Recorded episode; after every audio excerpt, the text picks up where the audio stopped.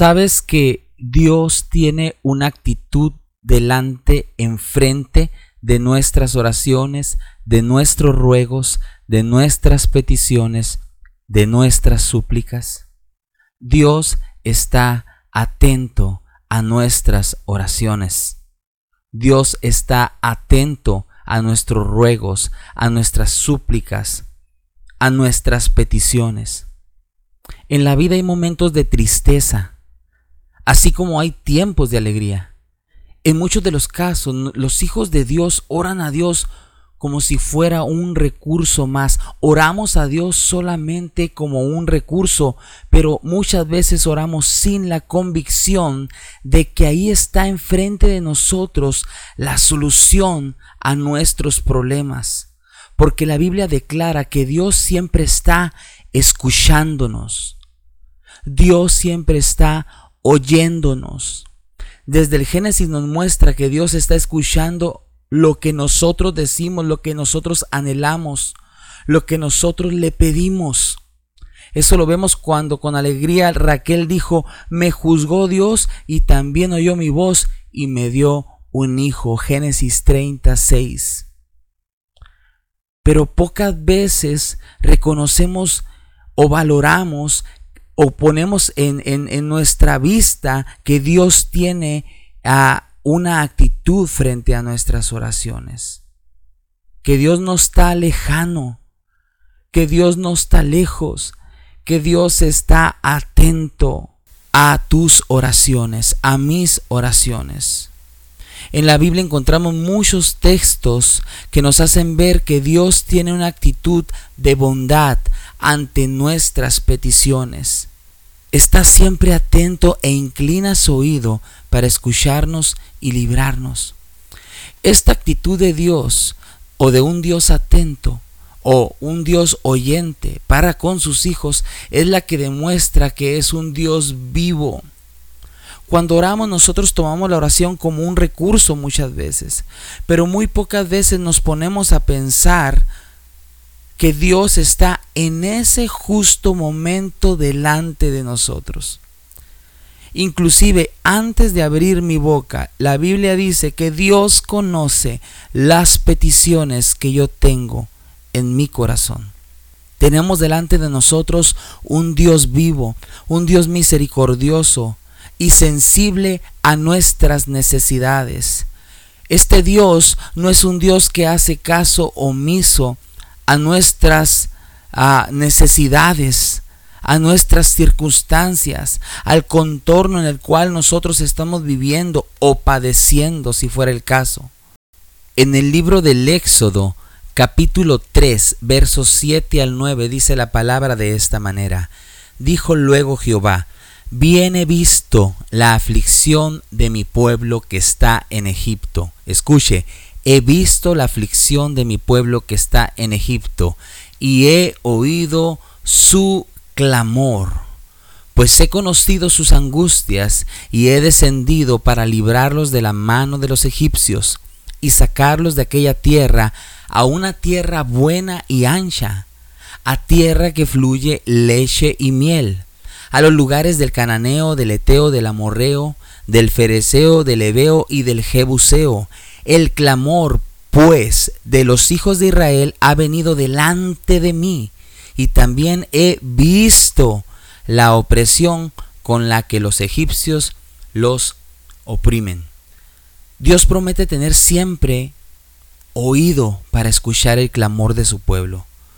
Es más, como te decía ahorita hace un momento, aún no está la palabra en mi lengua y he aquí, oh Jehová, tú la sabes. Es decir, que antes de que pidamos su ayuda, ya no soy yo por lo que nunca debemos dudar que los, en los momentos difíciles, en los momentos de problemas, el Señor nos va a escuchar para poder decir, en mi angustia invoqué a Jehová y clamé a mi Dios, Él oyó mi voz desde su templo y mi clamor llegó delante de Él a sus oídos. Salmo 18.6. Pues el tener un Dios que está atento a nuestro clamor siempre nos va a traer seguridad y paz a nuestras almas. Y más en estos momentos en estos tiempos que estamos viviendo de dificultad, donde parece ser que muchas veces Dios se ha escondido, pero no debemos de hacer caso a esas voces. No debemos de hacer caso a esos pensamientos que vienen de cuando en cuando en nuestra mente, tal vez diciéndonos que Dios se ha olvidado de nosotros. No permitas que eso llegue a tu vida. Dios no se ha olvidado de ti. Hemos venido diciendo que Dios está atento a tu clamor y a mi clamor. Como cristianos debemos de saber que aunque nos encontremos en aflicciones, Dios está y estará siempre en control de todas ellas. Te vuelvo a repetir, como hijos de Dios, debemos de saber que aunque nos encontremos en problemas, en aflicciones, en pandemias, Dios está y estará siempre en control de todas esas cosas. De manera que no debemos desmayar absolutamente, sino debemos de ser personas que debemos de estar firmes en nuestra fe y confiando en nuestro Dios que siempre nos va a llevar a un buen puerto. No debemos mirar las cosas con el ojo humano, pues con el ojo humano se levantan los temores y, la negatividad.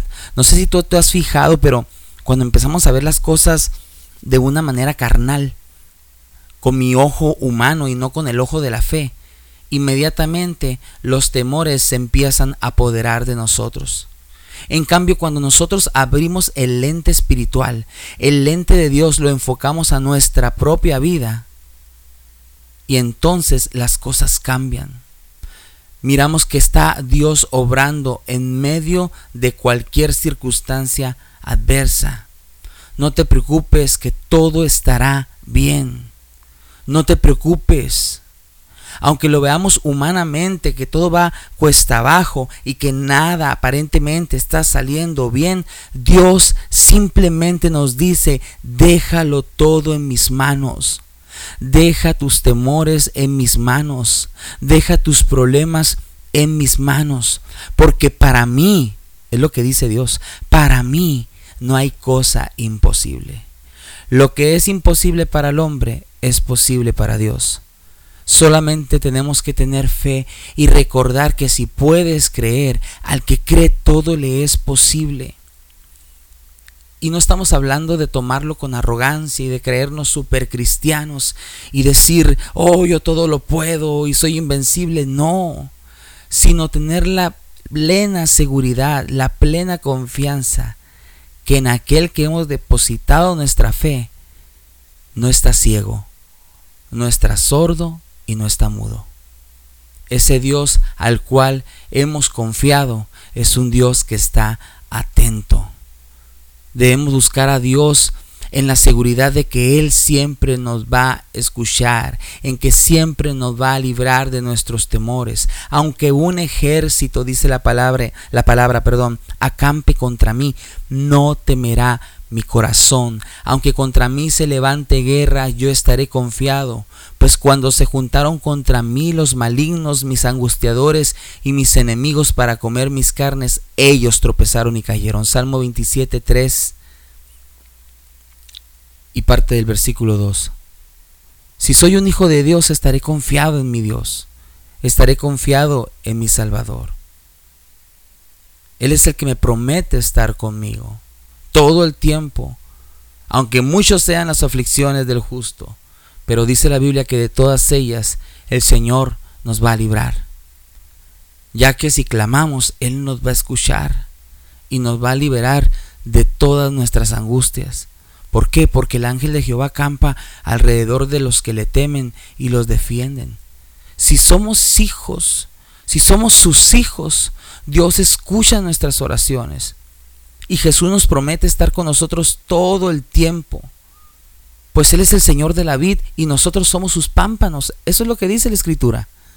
Por tanto, tenemos que estar conectados con Él. Debemos de recordar que es más grande el que está en nosotros que el que está en el mundo. Que si Dios es por nosotros, ¿quién contra nosotros? El que no escatimonia a su propio Hijo, sino que lo entregó por todos nosotros, ¿cómo no nos dará también con Él todas las cosas? Romanos 8, 31 y 32. Ya entendimos que sus oídos están atentos al clamor de todos sus hijos. Pues como Pedro, en verdad comprendo que Dios no hace acepción de personas, sino que en toda nación se agrada del que le teme y del que hace justicia, y ofrece a todos los hombres la oportunidad de ser salvos y de ser bendecidos aunque en realidad los ojos del Señor están sobre los justos y sus oídos atentos a sus oraciones, pero el rostro del Señor está contra aquellos que hacen el mal. Entonces también sabemos que Dios no oye a los pecadores, pero si alguno es temeroso, dice la Biblia de Dios, y hace su voluntad, a ese oye. Juan 9:31. De manera que Dios nos oirá si lo adoramos, si hacemos su voluntad. Si le obedecemos, podemos estar confiados en que Dios contestará nuestras oraciones. Podemos estar confiados de que Dios contestará cada petición si son obviamente conforme a su voluntad. Porque hay una cosa, nosotros no podemos pasarle una lista de deseos engañosos, egoístas, con todo lo que queremos y anhelamos para nuestro propio beneficio y conveniencia.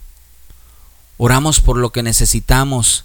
Y como Jesús lo hizo, Padre mío, si es posible, pase de mí esta copa, pero no sea como yo quiero, sino como tú.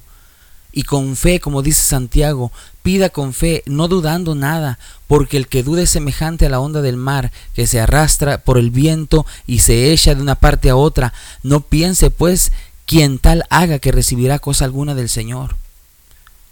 Ahora, quisiera pensar en mi mente ¿Cuántas veces he orado a Dios por algo y luego sigo preocupado todavía por eso? Si dudas, si yo dudo, Dios no concederá nuestra oración. De manera que por nada debemos de estar tú y yo afanosos, sino como dice la Biblia, debemos de estar siempre exponiendo para que sean conocidas nuestras peticiones delante de Dios en toda oración y ruego, con acción de gracias y la paz de Dios que sobrepasa todo entendimiento guardará nuestros corazones y vuestros pensamientos en Cristo Jesús. Y para asegurarnos nuestras oraciones deben de ser en el nombre de Jesús, porque es el nombre de Jesús el cual tiene poder. Él dice en su palabra que todo lo que pidieres al Padre en mi nombre lo haré, para que el Padre sea que glorificado. Lo que estoy pidiendo glorifica a Dios, es lo que me tengo que preguntar. Si algo pidieres en mi nombre, dice Jesús, yo lo haré. Pero esto no es poner una frase al final de cada oración para que sea escuchada, sino que significa orar a través de la voluntad, autoridad y el propósito de Cristo. Debemos orar a través de Cristo, pues Él es nuestro mediador, Él es nuestro intercesor.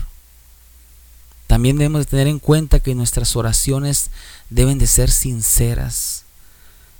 Debemos de ser muy sinceros al orar y como hemos venido diciendo anteriormente, no podemos poner deseos egoístas, debemos de tener la sinceridad.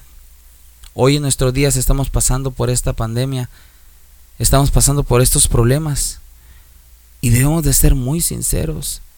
Debemos de dejar a un lado los, los proyectos egoístas y centrarnos en lo que es prioritario para nuestros tiempos. Y también debemos de tener en cuenta que hay una manera de cómo hacer las cosas, cómo pedirle a papá. Entra en tu recámara, a puerta cerrada, ora a tu Padre que está en lo secreto. Y nuestro Padre que ve lo secreto nos va a recompensar en público. No usemos vanas repeticiones, no usemos vana palabrería.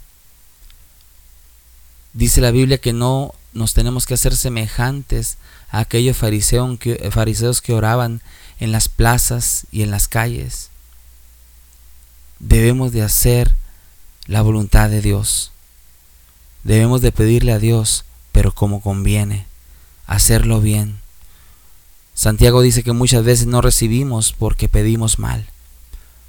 Vamos a ponernos en las manos de Dios y vamos a darle gracias porque siempre está atento a lo que le pedimos. Es importante que tú y yo entendamos que Dios, cuando oramos a Él, Él está enfrente de nosotros para contestarnos. Hay veces que va a tardar la respuesta, pero eso no quiere decir que Dios no nos ha escuchado. Eso no quiere decir que Dios no haya oído lo que tú y yo le pedimos. En este momento de necesidad, por causa de lo que está ajetreando al mundo, que es el COVID-19, vamos a ponernos en las manos de Dios, vamos a pedirle a Dios que nos ayude, que ayude a los nuestros, que ayude a nuestra congregación, a nuestros hermanos, a nuestros líderes, que ayude aún a los que no conocen al Señor, porque Dios hace salir el sol sobre buenos y malos. A los que nos va a escuchar somos a los que hacemos su voluntad. Y en nuestras manos está el orar por aquellos que no le conocen. Así es que te invito a que tengas la plena seguridad y confianza de que Dios está en medio de todo asunto que nosotros expongamos. Bendiciones y nos vemos.